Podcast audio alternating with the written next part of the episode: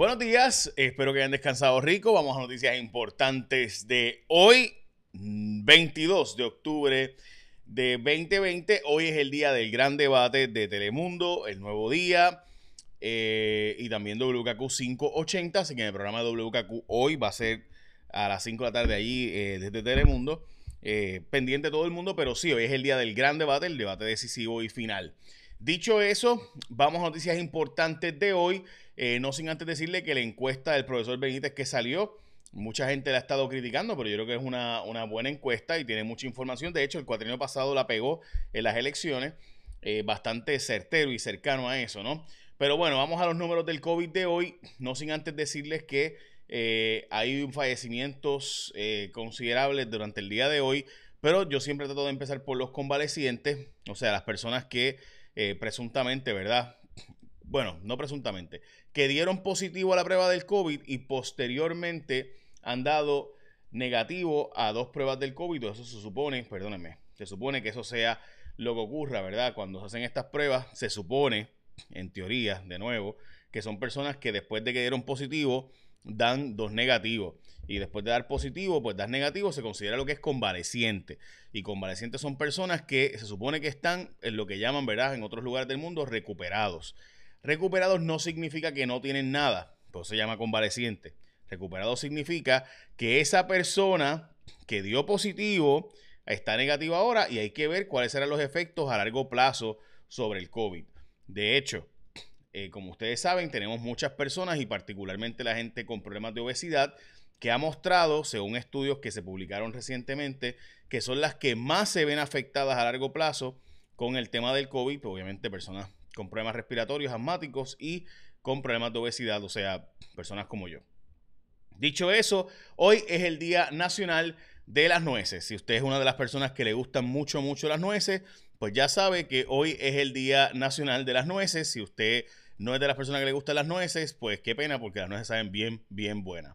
Ok, quiero hacer varias aclaraciones sobre eh, la encuesta del profesor Benítez que pone a Charlie Delgado Altieri al frente por 3,5%, por 3.5. Yo creo que es una buena encuesta, bien hecha. Eh, Charlie yo creo que está al frente en las encuestas. Eh, y me parece que por eso está cuidándose de no ir a foros, de no ir a debates, de no ir a, debates adicionales. Eh, y está buscando la forma de evitar cometer errores. Eso es lo que típicamente hace alguien que está al frente. La gente de Pierluisi dice que ellos tienen suficiente movimiento electoral para ganar y que creen que van a ganar porque están de nuevo dentro del margen de ventaja o de margen de error de las encuestas. Si ustedes ven la encuesta del profesor Benítez, la voy a mostrar ya mismo van a ver que en efecto está 3,5%, o sea, está dentro del margen de error. Así que la movilización electoral, sacar a su gente a votar será lo más importante y asegurarse de que los votos adelantados y votos a domicilio y votos por correo y votos eh, ¿verdad? Eh, ausentes sean claves. Hablando de voto ausente, vamos a hablar ahora de eh, parte de los problemas que estamos teniendo en el sistema electoral, donde se está denunciando una posibilidad de fraude. De eso voy a hablarles ahora, pero antes no se podrán llamar a 911 tras cierre de centros de llamadas por positivos, aunque usted no lo crea, en la isla del encanto, Puerto Rico.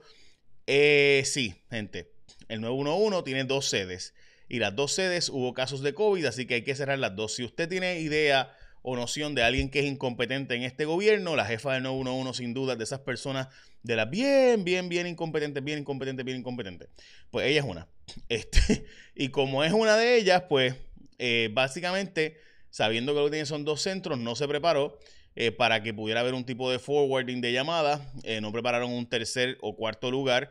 Incluso recuerden que el 911 tiene un presupuesto absurdamente grande. Cuando digo absurdamente grande es que el presupuesto de esta gente se supone que fuera de 30 millones de dólares casi anuales, porque nosotros pagamos cada vez que pagamos un celular, cada vez que usted paga su celular o su cable o internet, lo que fuera, pues cada vez que usted paga, hay dinero que sale para 911, pero eh, se usa para otras cosas. Y hace tiempo que se está usando para otros asuntos el dinero del 911, desgraciadamente. Bueno, ok. Así que no puede llamar a 911 porque no lo va a llamar. Tiene que llamar a manejo de emergencias, básicamente. Qué barbaridad. Bueno, ahora sí vamos a la encuesta del profesor Benítez de Radio Isla. Eh, la encuesta pone 35% para Charlie, 31.5% para eh, Pierluisi, 11.5% para Lugaro, 14% Dalmau. Eh, y los indecisos son 5%. Obviamente el proyecto Dignidad y el Eser Molina sacan 1% de los votos cada uno. Eh, así que me parece bien importante plantearles, ¿verdad? Que de nuevo, esta encuesta no es una mala noticia para el PNP porque está dentro del margen de error, un partido que tuvo los arrestos, los fantasmas, los arrestos de educación, de ACES, eh, el regreso de Héctor Martínez a la legislatura, eh, los, los casos de fantasmas de Cámara y de Senado, también los legisladores renunciando por casos de creación de corporaciones fantasmas también. En fin, eh, con todos los escándalos que ha tenido el PNP, el hecho de que tenga break muestra sin duda un grado de resiliencia enorme. By the way, hablando de resiliencia, yo tengo que felicitar hoy a la gente de ASC como tu compulsorio porque han quedado como de los mejores patronos en Puerto Rico eh, y es brutal, ¿no? Porque además de eso, estos expertos en seguro compulsorio que te siguen dando servicio personal y eh, también dan servicio a través de online y, hacen todo el servicio, ¿verdad? Cuando tienes un accidente de tu auto, te hacen toda la inspección a través de tu celular, en, ¿verdad? Por, como si fuera un FaceTime con una llamada por FaceTime y todo. Pues quedaron como los mejores, entre los mejores patronos de Puerto Rico. Es un premio que demuestra que ASC cuenta con un equipo de trabajo con el compromiso más sólido en Puerto Rico y por ello su personal está enfocado en ofrecer un servicio de excelencia a todos los clientes. Así que ASC continúa ofreciendo servicios a través de todas sus plataformas, incluyendo servicios 100% a distancia, sin tener que visitarte o tu ir a un centro de servicio. Si tuviste un accidente, la gente de ASC lo hace todo online todo a través de videoconferencias, una llamada por, por video. Es bien sencillo, es bien fácil. Así que si tú deseas conocer el estatus de reclamación, enviar fotos, documentos, todo lo puedes hacer a través de WhatsApp o a través de asctucompulsorio.com o descargar la aplicación ASC Tu. En fin, todo. También puedes seguir llamando al 622-4242, 787-622-4242, los 7 días de la semana. Así que al renovar tu marbete, escoge a ASC, que además de ser un gran sitio para tu accidente. Si tuviste un accidente, pues que te resuelvan. Además de eso, tratan muy bien a sus empleados al punto de que quedan como entre los mejores patronos en Puerto Rico. Así que felicidades a la gente de ese buen trabajo. Vamos a las portadas de los periódicos de hoy. Vaticinan atraso en cómputo de votos. Esto lo vengo diciendo yo hace, eh, yo diría que desde, que hace como un par de meses, de que el problema del código electoral va a estar ahí, es inevitable y va a dar problemas la noche del evento. Si el resultado es cerrado, principalmente aquí va a haber issues de que no vamos a saber resultados de las elecciones finales. Y recuerde que el viernes, el, perdón, el día del evento, el martes, eh, este martes no el otro, que es la, noche del evento, a las 10 de la noche hay que certificar preliminarmente a alguien. Así que veremos a ver, porque eso dice la ley electoral. Veremos a ver cómo se ocurre. Eh, también se ha, causado todo un eh, enigma dentro de la Iglesia Católica al Papa decir que favorece las uniones de hecho no eclesiásticas, es decir, que favorece que la gente eh, civilmente, las personas homosexuales tengan derechos civiles al matrimonio. Eso no significa que tienen derecho al matrimonio en la iglesia o por iglesia. Él no está diciendo que él cree en eso. Él dice que él cree en las uniones de hechos civiles, es decir, que se casen con una familia a través del tribunal o civilmente. Dicho eso, eh, uno de los obispos de Puerto Rico, el obispo de Arecibo, salió diciendo que se opone tajantemente a esto y que eso no puede ser lo que dijo el Papa, que puede haberse sido sacado de contexto.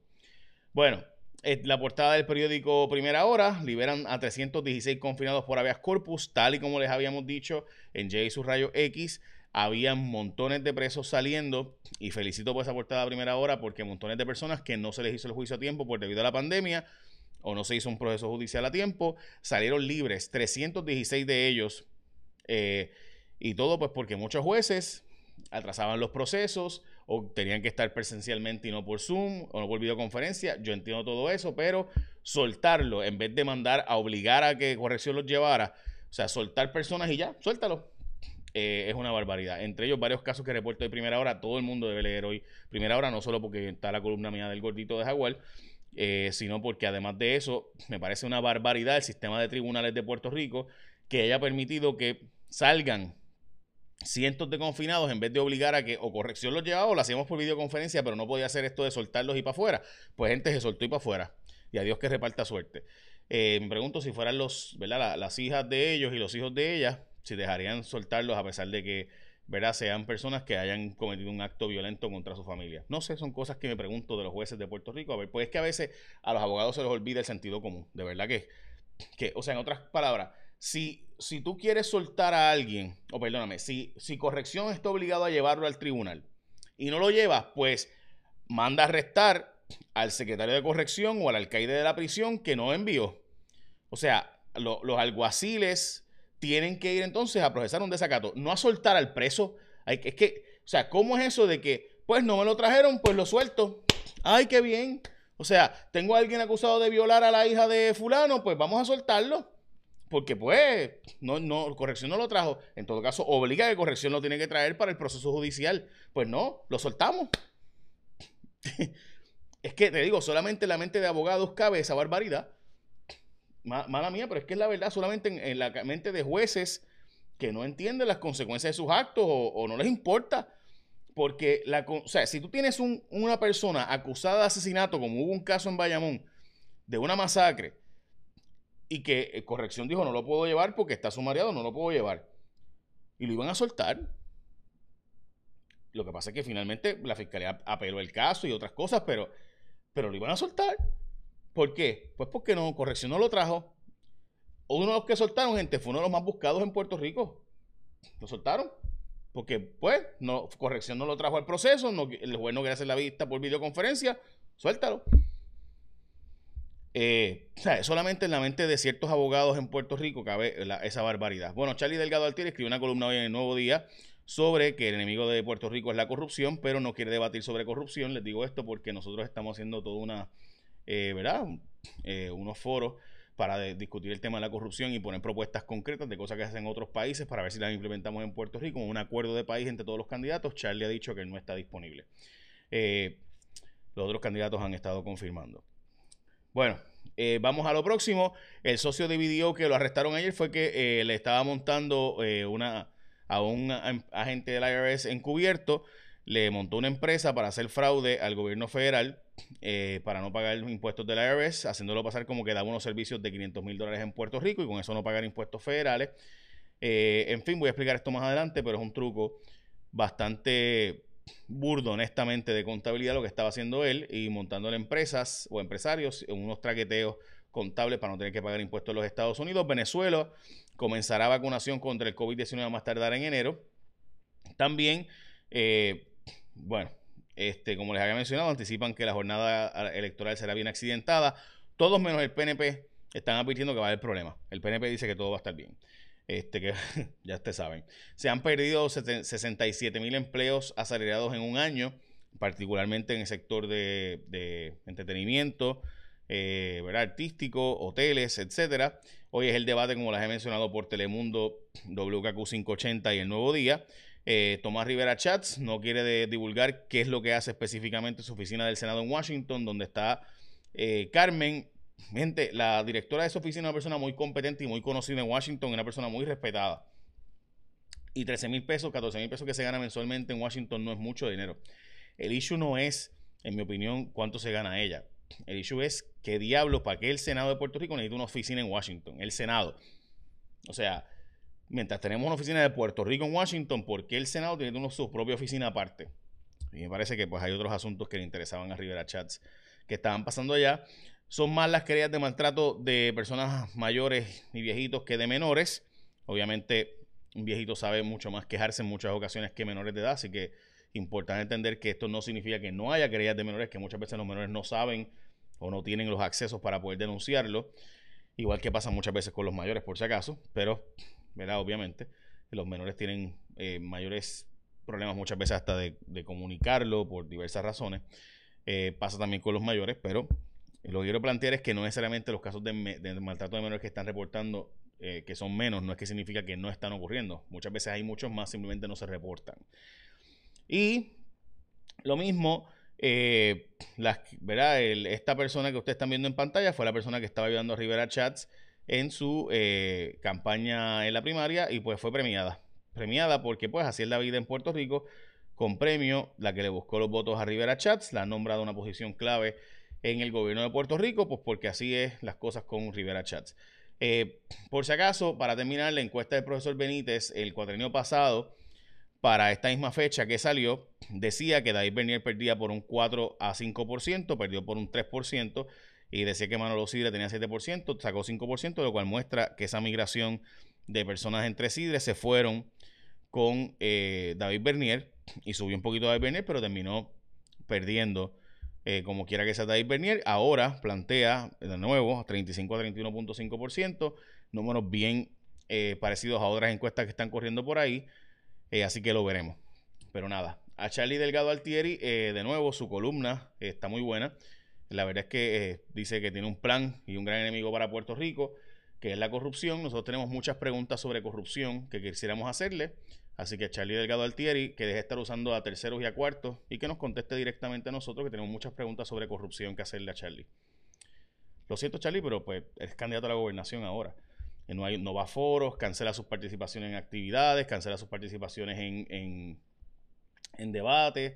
Eh, no sé, es bien interesante porque Charlie Delgado del Tiri no quiere debatir o ir a foros sobre el tema de corrupción, de investigaciones puntuales sobre eh, su administración. No sé qué pasará. Este, quizás ustedes saben. Echen la bendición. Tengan un día.